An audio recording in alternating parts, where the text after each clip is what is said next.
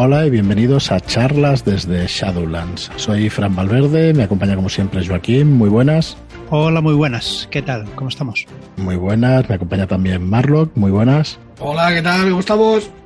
Y hoy estamos, bueno, muy bien acompañados por, en primer lugar, Marc Alpena. ¿Qué tal, Marc? ¿Cómo estás? Encantada de estar aquí con vosotros.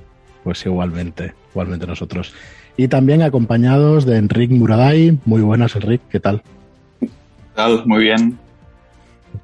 Bueno, pues eh, insignes roleros de hace muchos años, ¿verdad? Demasiado, demasiado. la vida. Vaya, vaya por Dios.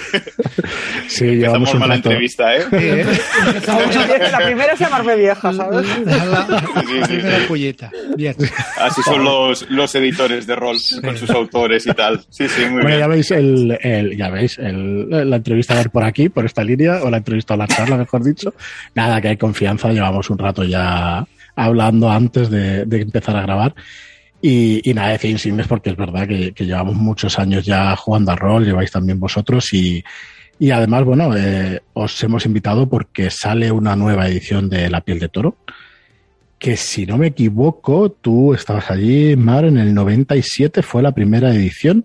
¿Recuerdas? Eh, creo recordar que fue en el 97. Lo que pasa es que, como todo lo que ocurría en Jock en ese momento, no tenía ah. mucha relación con lo que pasaba en Líder. Es decir, yo del proceso de, edición de la piel de toro no viví absolutamente nada, excepto que me pidieron In Memoriam, que era una cosa que yo había escrito para, para Líder sobre mitos de Tulu en, el contexto español, eh, si lo podían utilizar, pero realmente no, no viví nada el parto de, de piel de toro como tal.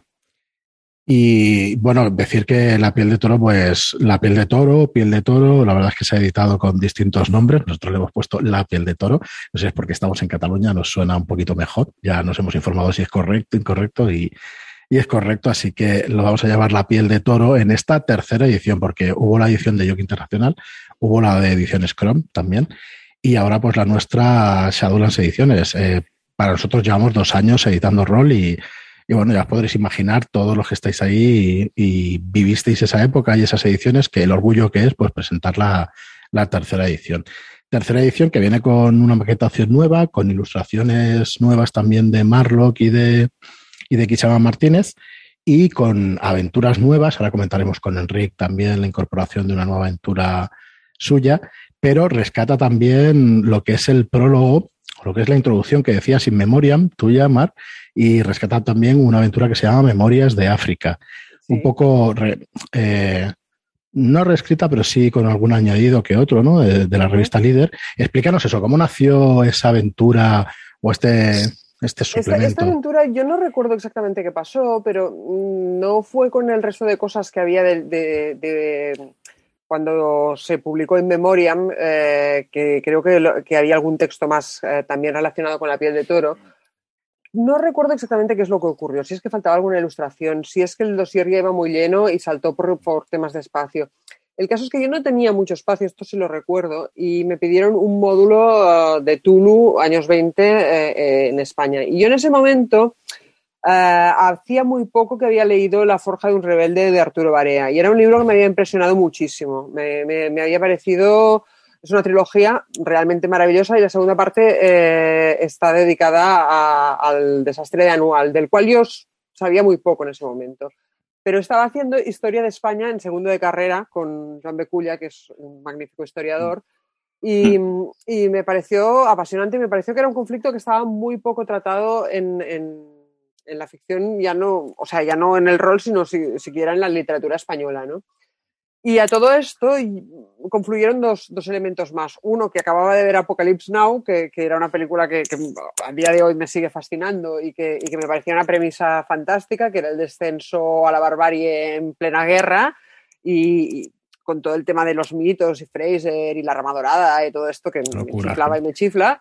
Y por otro, estaba la figura que en, en, el módulo solamente aparece como un PNJ, que es en realidad la única persona que encarga la misión, eh, una historia que me contó mi tío, que en esa época todavía estaba vivo, que es que él venía de familia de militares, mi tío, el marido de mi tía, y su padre había sido oficial del ejército a principios de siglo y había estado de observador en la Primera Guerra Mundial y había eh, estado haciendo labores de inteligencia en, la Guerra del Rif.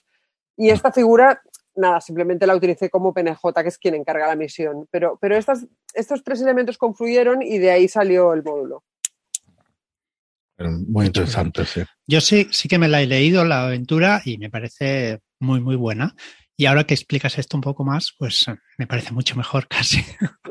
Bueno. Sí, de, de, hecho, debo decir que, que, las cosas como son. ¿eh? Eh, eh, el módulo, yo no sé quién lo cogió en, en, la edición de Chrome, porque en aquel momento no, no, nadie me lo dijo, pero le hizo un trabajo muy bueno de mejora. O sea, no puedo molestarme de que alguien la cogiera y le añadiera cosas, porque los añadidos son excelentes. Es decir, yo era un modulillo, un módulo más de los que sacaba en líder y que tenía el espacio que tenía y alguien le, puso un trasfondo, o sea, se dedicó a, aumentar el trasfondo histórico y añadir información y lo dejó francamente bien.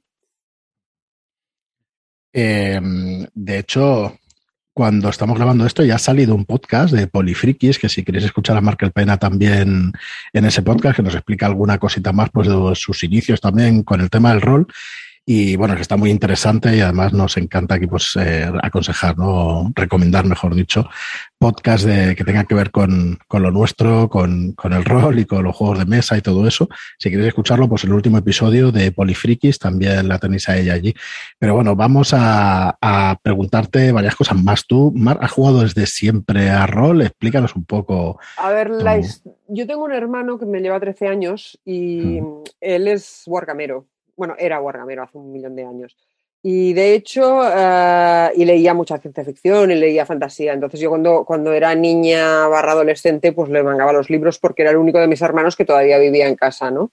Y seguía sus aventuras. Él se, compraba, eh, ¿cómo se llamaba? La revista esta francesa de juegos, eh, Jet Stratégie. Sí, yo los, sí. los, los, ojeaba y tal, y sé que tenía un grupillo con el que jugaba Wargames. Y un día apareció con, con, Yo compraba en esos momentos, mis padres me regalaban los libros de Elige tu propia aventura, que me chifaban. Sí. Y él apareció un día con la, con la caja roja de, de Dalmau Carlas en casa. ¿Pero qué pasó? Claro, él en esa época pues, pues era un chico y yo era una niña, ¿no? Entonces, mmm, evidentemente no pude jugar con él ni con sus amigos porque se reunían de noche y que, vamos, claro, que no 13 años con... es diferencia, sí, sí. Pero el libro me lo cogí y me quedé flipando. Pero nada, no pasó nada más. Yo seguía jugando pues, a, mi, a mi lobo solitario, leyendo los libros de Elige tu aventura, pero mmm, y leyendo, pues, por otro lado, a Tolkien, Asimov, estas cosas, ¿no? Pero no pude jugar hasta que llegué a la facultad. Y en segundo, a principios de segundo, recuerdo que un grupo de gente a los que conocía muy poquito, un día dijeron, vamos a montar una partida de rol. Y recuerdo que, sí, sí, porque además tenían, tenían números, clau, números clausus, o sea, que tenían muy pocas plazas y yo, vamos, o sea, con los codos allí en plan de yo, yo, yo. Bueno, total, que esta gente no solamente jugamos a rol, sino que acabamos, acabaron siendo mis amigos de la facultad el resto de los cuatro años que, que, estuve allí, ¿no? Y fue el grupo con el que jugamos pues una larguísima campaña de MERP, jugamos a Vampiro y para ellos escribí el Barcelona by Night, jugamos a Paranoia, jugamos un montón de cosas. Eh, Marlock se sonríe porque me parece es famosa ya la, la anécdota ¿no? en el podcast de, de, entrar tu entrada en la facultad ¿no? con tu camiseta ahí de vampiro marcando Hombre. ya terreno. es que, pero fue premeditadísimo. O sea, yo tenía claro que, que la mejor manera de, de empezar allí era, era ponerse la camiseta y a ver si había suerte y alguien me, se acercaba, ¿no? Es decir, a, a, justo lo que pasó, ¿no? A ofrecerme juntarme con ellos porque jugaban a rol y tal, y es que fue, fue genial. Es la, es la mejor táctica para descubrir a los las frikis. Directamente es, es, un radar. Las camisetas. ¿no? Correcto. ¿Llegaste a jugar Marlock el Barcelona by Night?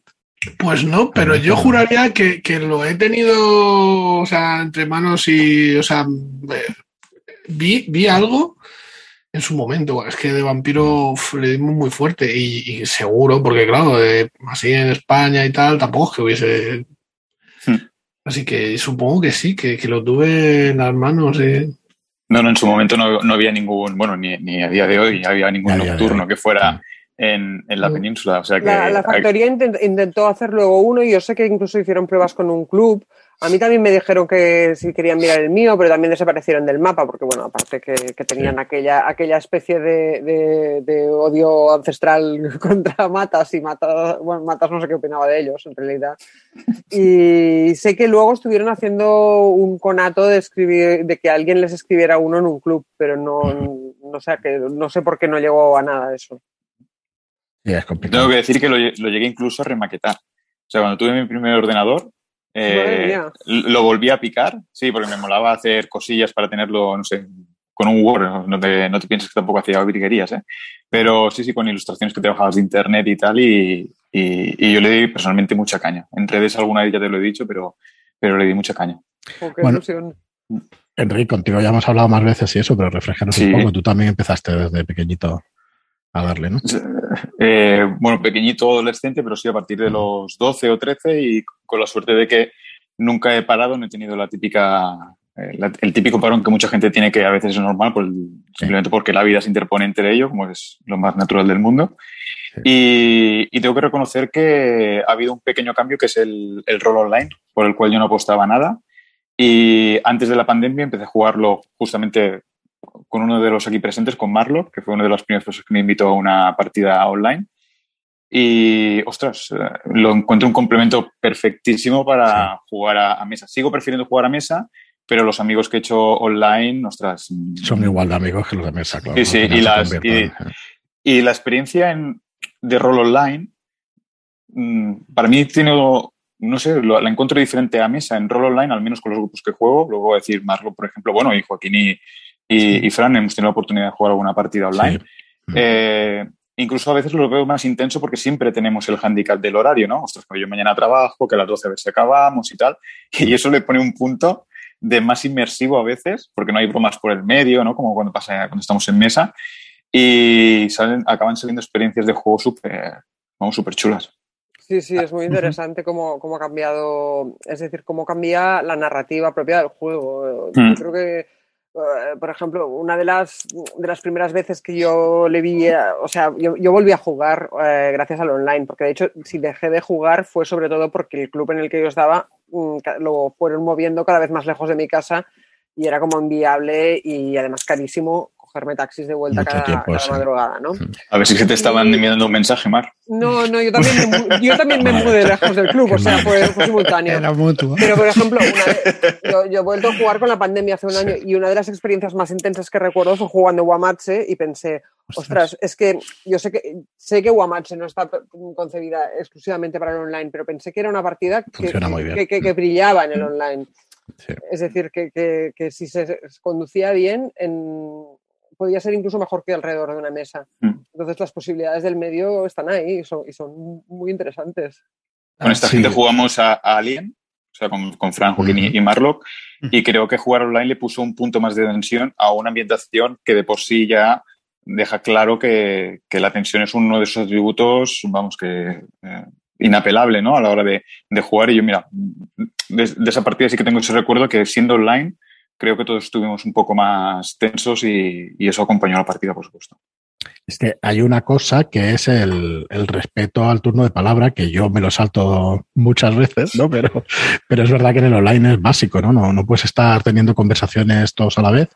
Le resta un poco a la conversación en mesa y eso, porque no puede haber conversaciones paralelas, pero gana mucho, pues eso que estáis diciendo en intensidad y en y tiene sus cosas buenas, que es eso, respetarlo y, y los momentos de tensión también, pues, pues también. Es verdad que Guamache se ha jugado, yo creo que es de las partidas que más se ha jugado online y claro, al final cuando te pones a analizar dices, joder, por algo es, es que funciona muy bien, ¿no? Funciona muy bien el, en el tema online. O sea que tú empezaste de nuevo, entonces tú sí tuviste parón mar en el tema sí, sí, del sí. Yo dejé, la última partida la debí jugar hacia 2004-2005 y volví con la pandemia.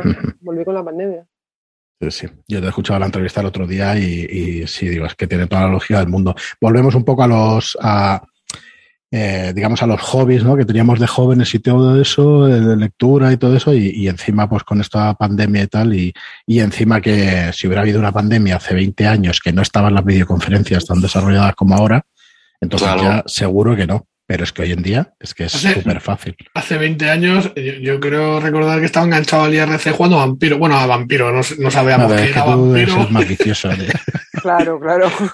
sí, eran otros medios. Pero claro, es que la facilidad que tiene esto, pues bueno, la verdad es que está creciendo. No sabemos hacia dónde llegará, ¿no? Pero pero es que es una barbaridad. La gente, la gente que se está iniciando, la gente que está jugando, no veas. Bueno, vamos a, retomar el tema de la piel de toro y, de vosotros como escritores. Eh, Marto, ¿has escrito desde siempre? Explícanos un poco.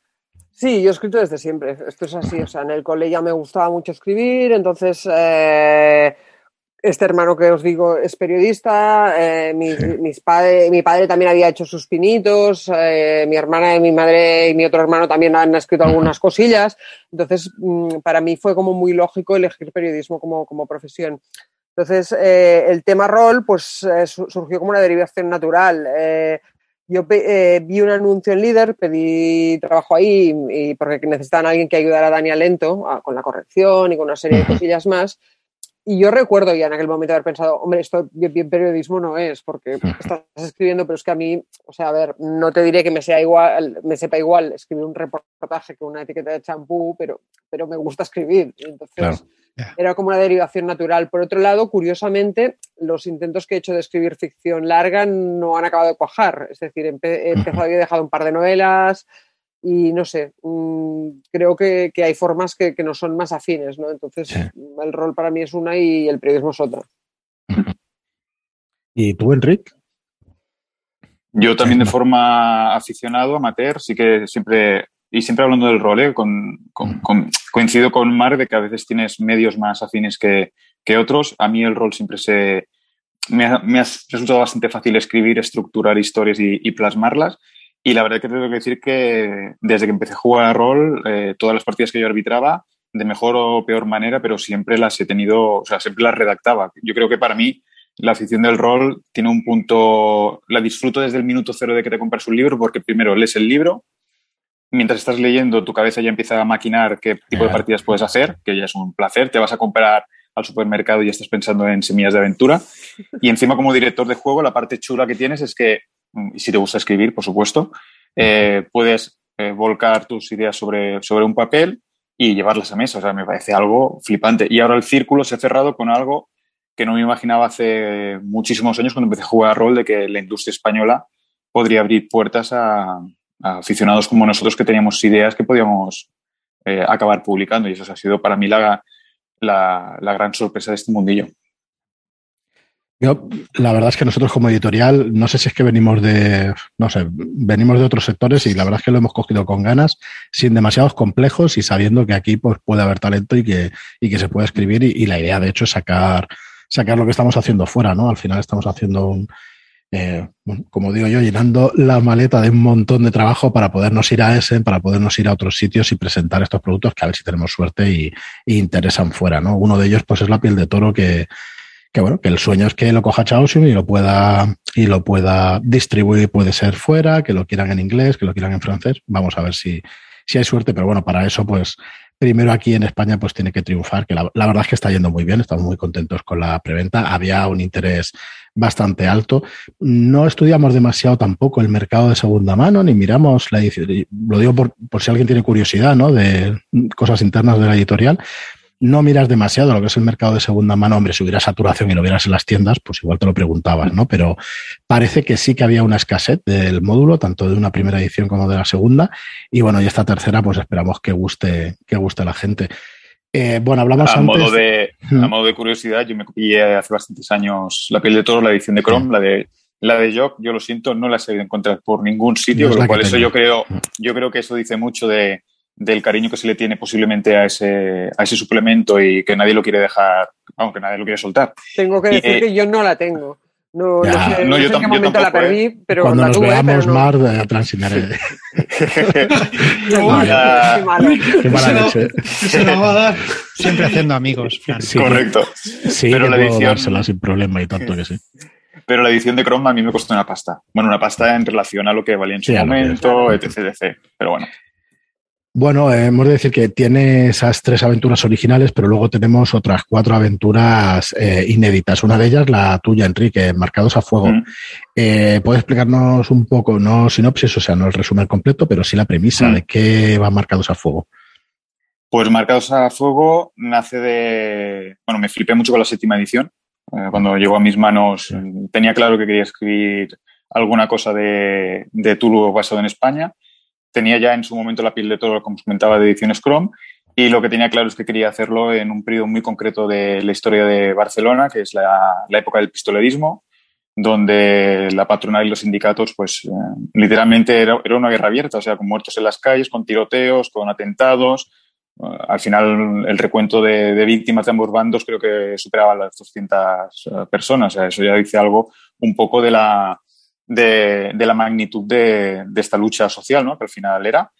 Y eso simplemente es el trasfondo, es el, el background de la, de la, aventura. Y a partir de allí, eh, bueno, pues van a empezar a pasar cosas con ciertos personajes, con su pasado. No sé si quiero oír este trozo, ¿eh? porque me gustaría jugarla. Ojo, spoiler. No, no, voy a decir nada más, pero bueno, sí no, que no. en esa aventura lo que intentamos es, es, explorar la Barcelona de esa época, ya os digo, de una época súper interesante y siguiendo un poco la estela del, del suplemento, eh, también he trufado un poco la aventura con, con, los típicos cajetines para el guardián, ¿no? Y para la guardiana, donde explico pues, eh, temas puntuales de la sociedad de aquella época, concretamente en, en, Barcelona y nada, con ganas de tenerla en las manos y ver cómo, cómo funciona. Pues sí, pues sí, tenemos ganas ya de que, de que vaya a imprenta y de que llegue cuanto antes. Eh, no sé si sabe todo el mundo que nos escucha que está habiendo unos problemas en imprenta de transporte y de papel. Enorme, pero bueno, sí, por ahora sí, veremos a ver cómo se desarrolla el tema. Están en mes y medio, dos meses de, de entrega. Y bueno, veremos, incluso aquí en España empiezan a alargarse un poquito los plazos de entrega. Nosotros imprimimos fuera, pero, pero hemos estado mirando por aquí y también se han alargado un poco.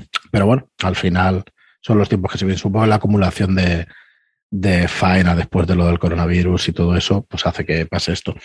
Bueno, y vamos a hablar un poco, si queréis, del futuro, porque sé que empezó a escribir hace esos años y llevas escribiendo toda la vida por tu profesión también, pero, pero vas a empezar también a seguir, vas a empezar, ¿no? O sea, vas a seguir escribiendo, continuar Sí, avent- sí, sí. escribiendo aventuras y bueno, para ello eh, vas a escribir para Shadowlands y estás escribiendo, no vamos a decir qué aventuras y todo eso, pero sí que queremos seguir desarrollando pues aventuras aquí en esta piel de toro. Si visteis la presentación el jueves pasado, hace unos días, eh, presentamos una serie de módulos, una serie de... eh, queremos, digamos, expandir la línea con, eh, con Guerra Civil, con la Guerra Civil Española, la piel de toro Guerra Civil Española, española y la piel de toro pues actual, años 80 y todo eso. Así que, eh, no sé, Mar, yo encantadísimo de que, de que seas una de las personas que, que vamos a tener sus aventuras, ¿no? Para poderlas jugar. Pues yo muy contenta de que, de que queráis editarme, aunque Mm. sí, temo que la gente va a decir, bueno, que esta señora, mm.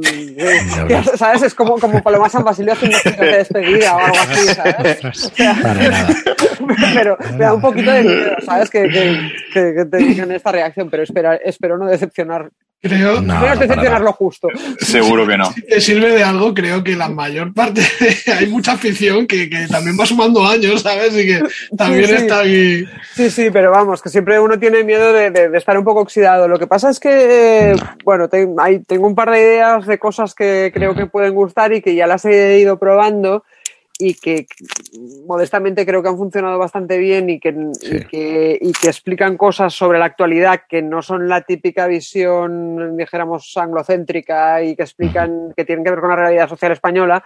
Y bueno, mm, espero que funcionen y espero que a los lectores les gusten. Y tanto, y tanto. es que eso, eso es lo chulo de, la.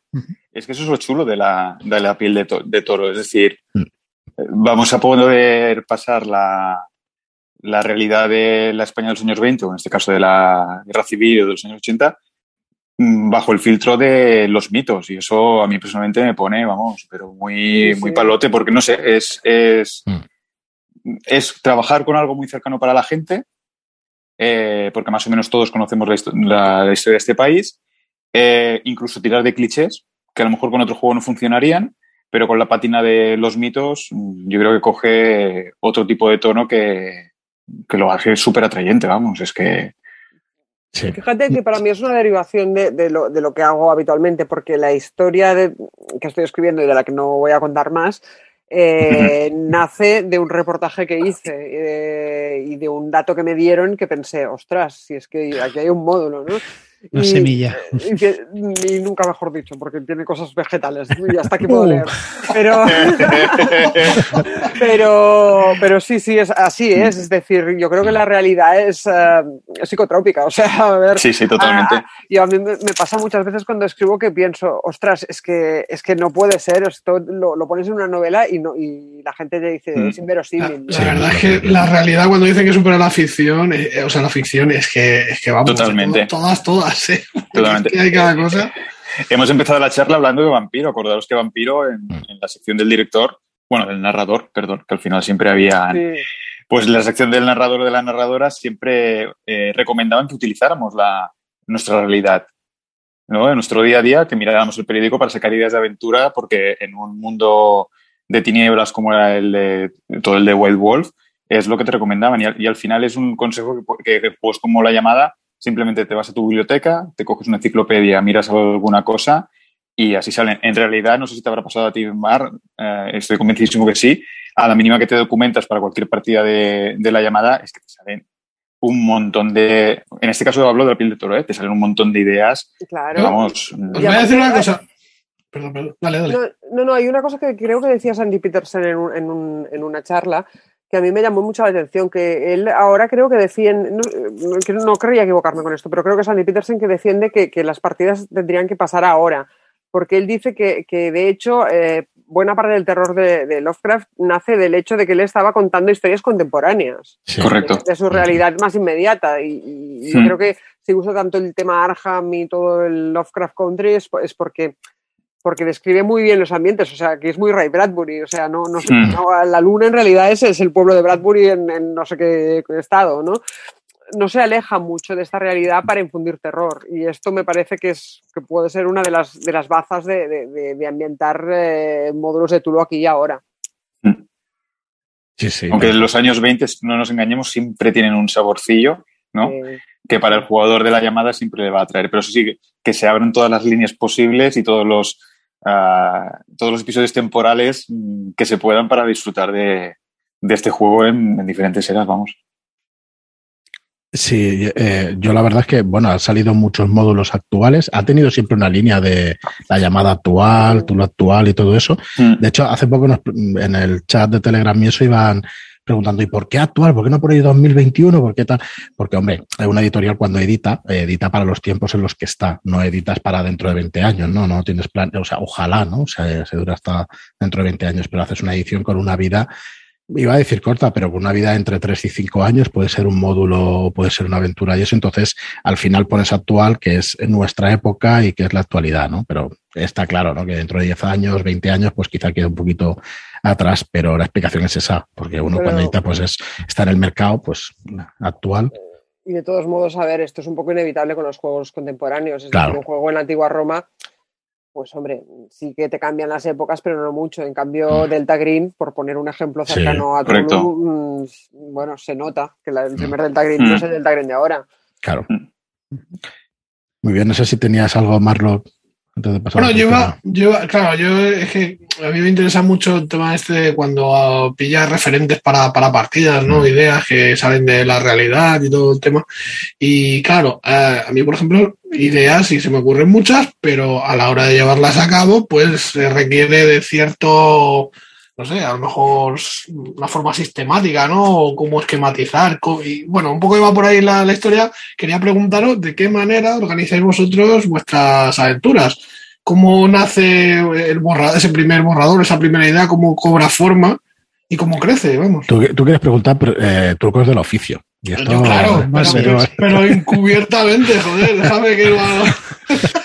Responde tú primero, Enrique, porque yo, vamos, tengo que meditarlo. No, pues mira, te voy a dejar a ti la parte de los trucos, porque yo cuando me, alguna vez los compañeros me hacen estas preguntas o, o a veces escucho podcasts o los típicos vídeos de técnicas de escritura y tal, creo que siempre se deja de lado algo que creo que no le gusta a la gente eh, escucharlo, pero que se llama disciplina y se llama pasar horas delante de un ordenador y leer mucho, rehacer muchísimo y, horas y horas de trabajo. Yo ahí pues, os podría dar un, la chapa durante horas porque es un tema que tengo tan claro y que creo que es el que más me ha beneficiado a mí a la hora de escribir, que a tu pregunta, Marlock, yo solo te diría, mm, te van a enseñar muchos trucos, te van a decir muchos consejos, pero las, horas, pero las horas no te las va a quitar nadie. Y lo, y lo siento, sé que es algo que, que no, porque lo sé, hay gente que me ha dicho, joder, es que entonces, y, y lo siento, pero poner una palabra detrás de la otra no significa que sepas escribir. El oficio de escribir viene a partir de horas de meterte. Yo lo digo porque tengo una faceta profesional que sí que es de escritura. Trabajo en marketing y, combino el tema numérico y estadístico con el tema también de, creación de contenido. Eh, pero si quieres escribir una historia, eh, son horas. El único consejo que te voy a dar, Marlo, a ti y a todos los y las oyentes, es quemar las ideas. ¿Y eso qué significa? Eh, siempre mm, cuando nos documentamos o vemos una pelita se nos ocurre una idea genial. Y yo sé que hay mucha gente que dice, me la guardo para cuando tenga más experiencia y entonces la desarrollaré. Error. Si tienes una buena idea, aunque sea tu primera aventura, escríbela, porque estás forzando a tu cabeza a que se esfuerce. ¿Vale? Porque cuando mates la idea buena, aún te vas a tener que inventar cosas para lo que queda de partida. Con lo cual, te pones las pilas y de verdad que poco a poco tu cabeza es como un músculo, no nos engañemos, ¿vale? Pero lo siento, tenéis que pasar por el gimnasio. Y el gimnasio significa sentarte en tu silla y escribir, escribir, escribir. Joder, Marlo, si tú eres dibujante, si es que seguro que, al final eh, es que es eso, es la práctica hacia el Pero claro, el rollo está en que yo, me pongo a dibujar y sé lo que puedo hacer y el tiempo que me tarda y, me pongo a escribir y no he escrito tres palabras que sigo dándole ahí las vueltas a cómo me... no, sí, y ahora aparte de lo que he dicho, y, con esto ya acabo, el otro consejo es saber discriminar. Cuando empieces a documentarte vas a tener muchas ideas buenísimas. Eh, vas a tener que, pasar algún tipo de filtro para quedarte con aquellas que realmente aportan valor. Y a veces te vas a llevar la sorpresa que la idea más mm, sencilla de todas aquellas que habías recopilado a lo mejor es la que eh, se desarrolla para conseguir la aventura que tú necesitas. Dame algo rápido. respecto a esto que tú dices, tengo un buen amigo que él es investigador en comunicación y él, le habla, él habla de la, de la borrachera de la documentación. Que dices, un dato más y me voy a casa. ¿Sabes? O sea, que cuando estás buscando en archivos y cosas, parece que nunca tienes suficiente de, de, lo que vas a encontrar. Entonces hay un momento en que te tienes que plantar. Yo estoy muy de acuerdo contigo, es decir, al final eh, tú tienes que encargarte de, la cantidad y, confiar en que algún ser superior te dará la calidad. ¿eh? Pero, pero, pero bueno, a, mí al final también lo que me ayuda son cosas de oficio, es decir, eh, pues las cinco Vs del periodismo te ayudan mucho porque partes de, de, las cosas concretas, del qué, el cómo, el cuándo, el dónde, pero tampoco soy la persona que mejor puede dar consejos porque con esto he sido siempre un poco anárquica. Muchas veces yo, yo lo que parto es de una imagen mental, es decir, hay algo que me lo sugiere o una premisa. Entonces, en mi cabeza yo lo que hago es voy apuntando mm, cosas alrededor del, tema que me interesa, y, pero las voy apuntando mentalmente aunque sea y luego intento articularlas un poco. Eh, a veces pues tengo una imagen de un final, a veces es un, es un PNJ, a veces es el punto de partida generalmente intento pensar también en, cómo se involucran los personajes, es decir, suele pasar que los personajes tropiezan en los planes de alguien. Esto es como la base de, te diría, el 90% de los módulos. Entonces, ¿por qué tropiezan? ¿Dónde tropiezan? A veces parto del escenario, no sé, no, no, hay un sistema muy articulado, pero al final, como tú bien decías, eh, consiste en sentarse y darle vueltas. Y otra cosa, eh, utilizar al máximo el, propio Word para cambiar cosas de orden, para mm. recortarlas. Eh, no hay que tener miedo a la estructura, a moverla hasta que hasta que una cosa es la estructura de jugar y la otra es la estructura de lectura. Y a veces ahí esto es lo más complicado, es decir, tú preves que el módulo fluirá de una forma, pero igual la forma de presentar la información es mejor de otra manera. Entonces, mm esto son horas, son horas como tú dices. Y, a partir de... sobre todo, otra cosa que recomiendo a todo el mundo es apuntar todas las ideas, porque mm, yo ahora me encontré hace un tiempo un reportaje en el que se hablaba de un módulo que arbitré yo en unas jornadas Y el módulo en cuestión yo recordaba cero, claro, han pasado muchos años. Y pensaba, qué pena, ¿no? O sea, porque, porque me hubiera gustado arbitrarlo otra vez y lo estoy reconstruyendo, pero, pero mm, dices, qué Mm. tontería no haberme apuntado más cosas, ¿no? Y tomar Mm. notas ayuda mucho. Y, y ahora no tenemos excusa, quiero decir. O sea, yo vuelvo otra vez al- a la cantinera de la disciplina y de que tenéis que pasar Mm. en la silla, ¿eh? Pero ahora no tenemos excusas, porque yo con mi móvil eh, capto todas las ideas que comentaba Mar, ¿no? Si me ocurre algo, abro el móvil, incluso tengo aplicaciones que son ya de notas de audio o, o de aplicaciones de, de escritura que te permiten mm, en un momento poner todas tus ideas, que además se habla con tu ordenador, etc. etc. En YouTube tenéis vídeos de gente brutal que eh, da consejos sobre escritura, como de diseño de aventuras, etc. etc. O sea, los recursos los tenéis. Mm. El tema es, ¿tienes una idea? ¿Crees que vale la pena? ¿Tú te crees a ti mismo que, que te mereces poner esa aventura en, en papel? Sí, pues dale, dale caña. Y además, hay una cosa del proceso que a veces nunca se habla, que es súper interesante. ¿no? Yo no sé más dónde caerás tú de las dos mm, tipologías que voy a decir ahora. Eh, siempre se dice que está el escritor más eh, cuadriculado y estructurado, ¿no? lo tiene todo pensado antes de escribir, y el otro, que le llaman, el, creo que el explorador o algo así, que va que va El dinero y el arquitecto. aventura. ¿no? El jardinero y el arquitecto, de alguna Sí, manera. algo así. Bueno, yo por mi estructura mm, mental, en toda mi vida yo soy arquitecto, o sea, soy el típico que le gusta tener todo controlado y tal. Y a la hora de escribir, el proceso de documentación sí que soy muy arquitecto, pero a la hora de escribir, y eso mola mucho, eh, soy más jardinero o explorador, da igual como se llame. Empiezas a escribir la aventura, ojo, previamente tienes que tener muchas semillas en tu cabeza y las tienes que haber puesto un poquito en el huerto que corresponde, ¿vale? No significa que tengas muchas ideas y va, venga, saco. Pero la, la, la experiencia de escribir tiene momentos muy interesantes que es que acabas por la noche y dices, ¿cómo demonios han llegado los personajes aquí? Nunca me lo hubiera imaginado que los personajes, o sea, que mi aventura hubiera tenido un capítulo dedicado a esto. Y eso es una de las cosas que, lo digo también para motivar a los que nos puedan estar escuchando, eh, es muy eh, eh, recompensante, ¿existe esa palabra? Pues sí, Sí, bueno, que, que Gratificante. Gratificante. gratificante, gracias, Marlon. Ujú. Pues es muy gratificante el tema de decir, joder, es que qué chulo, ¿no? Cómo ha derivado todo en este final de aventura o lo que fuera, pero eso no nos engañemos, ¿eh? es fruto de haber hecho la documentación correcta, haber plasmado sobre un papel las ideas, haber hecho un pequeño mapa de relaciones de este idea va con este, este PJ va con este, o sea, este PNJ con este PNJ, no sé. Sí, sí, sí, yo, el mío es un poco así, o sea, muchas veces sé hacia dónde quiero ir, sé algunas cosas que quiero que pasen, pero claro, nadie se sienta delante del ordenador sabiendo al 100% todo lo que va a ocurrir. Y pasa a menudo que los personajes se crecen o que las relaciones entre los personajes, eh, una subtrama se convierte en algo mucho más interesante y mucho más Correcto. importante. Eh, también está muy bien otro consejo que, que se da mucho y este es súper típico de, de- de- de los, de los talleres de escritura y tal, pero realmente es eh, que a mí me ha ayudado mucho, tanto en el periodismo como escribiendo rol, es intentar pensar con los sentidos, es decir, a la, a la hora de ilustrar, eso también de cara a arbitrar, pero pensar eh, que las pistas no solamente llegan porque alguien las cuentas, sino porque pueden ser objetos, porque las puedes oler, porque, es decir, pensar la- un poco en tres dimensiones lo que te vas a encontrar, ¿no? Mm. Eh, y bueno, luego también se pueden decir los, los típicos trucos clásicos que todos sabemos, es decir, coger arquetipos de gente a la que conoces y trasladarlos a la ficción, matarlos si hace falta. Mm. Esto, esto es súper catártico.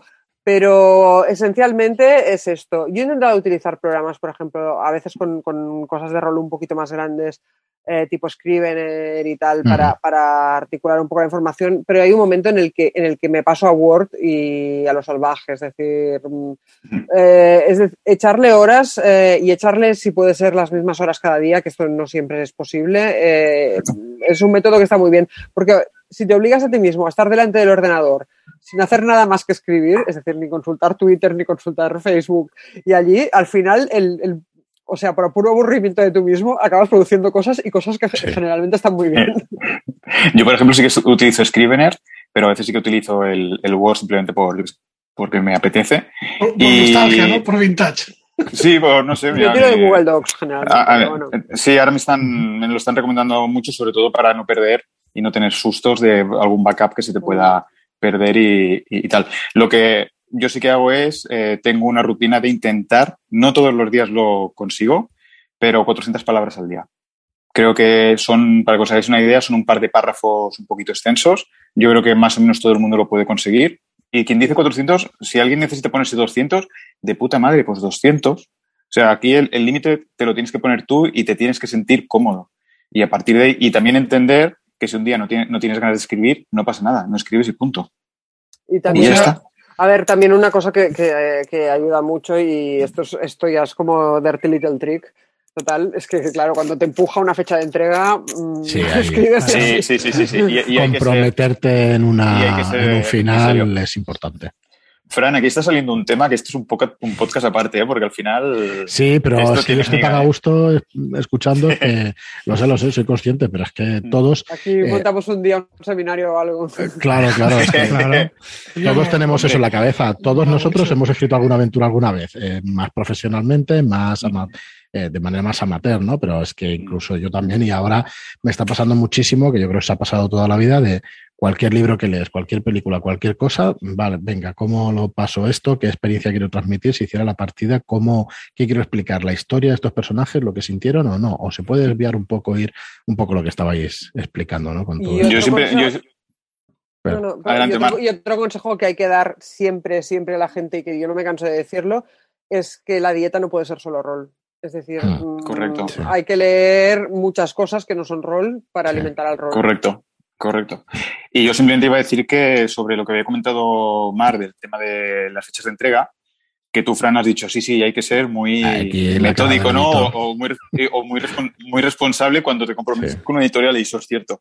Pero tiene, hay una parte de estrés hmm. no que dices, coño, yo me he comprometido, yo quiero entregar, pero también hay una parte de recompensa. Y es que estamos en un mundillo muy pequeño y al final el boca a boca corre. Y al final otros otras editoriales al final pueden llamar a tu puerta sabiendo el recorrido que has tenido. Con lo cual, te metes en un proyecto y de repente te salen dos más. Y eso, mm. bueno, pues eso, mm, también motiva, ¿no? Es un poco una recompensa a todas esas horas eh, mm, que te tienes que, dedicar delante de, del ordenador. Hay recompensa, yo no lo pongo en duda. Lo que pasa es que es una, una parte de la afición que es dura. Escribir, joder. Es, Eso te tiene que gustar muchísimo al final. Tienes que haber, no sé si nacido para ello, ¿no? Pero por lo menos que te tiene que gustar, eso está clarísimo, porque todo el esfuerzo que decís, la disciplina, pues hace que sea pues complicado. Y más hoy en día. Yo incluso, o sea, de entrada está la primera satisfacción de escribirlo, después la de si tú mismo lo arbitras. y yo te digo, a mí cada vez que alguien me dice que ha arbitrado uno de mis módulos y le ha gustado, es que, vamos, me, me, hincho como un pavo, mm, vamos. Sí, sí. Sí, sí. Es la típica recompensa que no es material. Yo creo que tampoco estamos aquí mm, para hacernos ricos porque el rol es lo que es y, no. Pero, joder, sí, el, un tweet o, un, o alguien que te dice, oye, juego tu partida muy guay.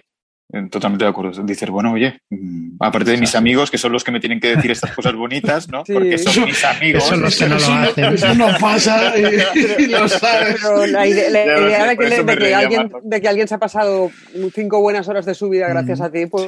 Joder, y que le ha dedicado tiempo. Me parece muy bonito. Sí, sí, Y, no solo que. que. le ha dedicado su tiempo, claro. Correcto, o sea, no sé, es que a veces ves en Twitter a alguien que habla de tu partido y dices, primero se lo ha tenido que leer, se la ha preparado y la ha llevado a mesa. Y dices, Oye, pues chapo, pues muchas gracias. ya está, no necesitas a veces nada más. No, es, es... Lo vuelvo a decir, no quiero plantear una foto chunga de lo que es escribir, mm. solo digo algo que es una realidad. Es duro, pero de verdad tiene muchas recompensas. Sí. Totalmente de acuerdo. Bueno, y con respecto a eso, a jugar aventuras y todo eso, quería sacar el tema de resistencia lúdica, Mar, porque habéis tenido oportunidad de, de abrir partidas y bueno, y de no tener ni la oportunidad de ofrecerlas ni al chat nuestro ni nada porque se llenaron. no, no, esto fue una idea de un compañero de Juan Gorre que, que, lo dijo. Dice, ostras, ¿por qué no montamos esto de, hacer todas las que están publicadas ya de la piel de toro?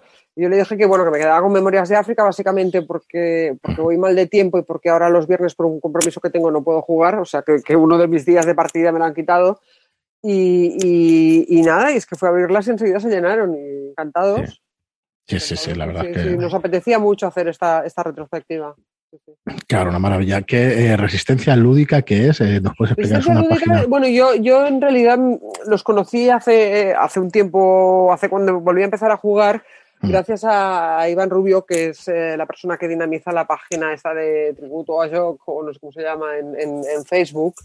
Y simplemente es un club online, no, no, no, es más que eso. Entonces, cada, cada mes se cuelgan un montón de partidas. Eh, tenemos bastante afición por el terror y el terror de los mitos. no sé por qué, o sea, al final siempre decimos, eh, tenemos que arbitrar más dungeons, pero no sé por qué acabamos siempre haciendo sustos. Y ya está. Eh, que le gusta el pulpo y... Nos gusta el pulpo, nos gusta el pulpo. Y cada, y cada mes, pues el último mes me parece que ofrecimos 22 partidas y bueno, y, y, nada, y no, no, tienen mucho más. O sea, la gente se apunta, son libres para quien quiera apuntarse y, y son bienvenidos. No, nosotros encantados. Además, están jugando muchísimo Shadow Shots también, de los que publicamos sí. y eso. Y, y, vamos, para nosotros que, bueno, de hecho, para una editorial que haya afición es lo mejor de, es lo mejor que puedes pedir, ¿no? Es lo que más puedes pedir a la gente, que se juegue muchísimo a rol y que se compre rol, sea nuestro o sea de cualquier otra editorial, porque al final acabarán probando también cosas pero si, nuestras. Pero si es nuestro mejor, ¿eh? Tampoco pasa nada. sí, ¿no? Pero, no, no, pero que, que, se juegue, que se juegue es lo más importante. Bueno, no sé, lo tengo clarísimo. Bueno, chicos, eh, yo creo que llevamos un ratito. No sé si nos queda algo por decir, seguro que un montón de cosas. Eh, tengo muchas ganas de, de, ver esa aventura nueva, Mar, de, de, bueno, de sacar más suplementos y todo eso. Sí, sí, hay cosas que ya están casi terminadas que, que veréis muy pronto. Muy bien. Enrique también, bueno, puede que haya alguna sorpresa por ahí, pero no podemos decir más, como, como ya veis, ole, muchas ole. veces se dicen estas cosas. Y yo me eh, callo. No seas torpedo. yo creo que contestarlo. Es una sorpresilla que, bueno, ya la semana que viene la podréis ver y, alguna cosa más que se está cocinando. Así que nada, yo solamente muchísimas gracias, deciros que muchísimas gracias por, por haber escrito esas aventuras, por veniros hoy aquí a, a pasar un rato con nosotros y que os conozca más gente dentro de nuestras pequeñas posibilidades, ¿no? De este pequeño podcast, pero que, que por lo menos sabemos que hay un montón de roleros y roleras que nos escuchan y que están ahí cada día, después de 400, no sé, 15 o 416 programas y todavía hay gente, o sea que... Pobrecito. Qué maravilla, más un programa de radio. Sí, sí, sí, muy contentos y, y nada, muchísimas gracias por veniros, eh, Mark y Enrique. Encantados. Venga, gracias. Y nada, que seguimos, seguimos viéndonos. Eh, muchas gracias también a vosotros, Joaquín, Marlock. Y nada más, nos vemos en otro programa. Muchas gracias por vuestras reseñas de 5 estrellas en iTunes, por vuestros me gusta y comentarios en iBox. Y hasta el siguiente programa. Muchas gracias y hasta la próxima. Adiós.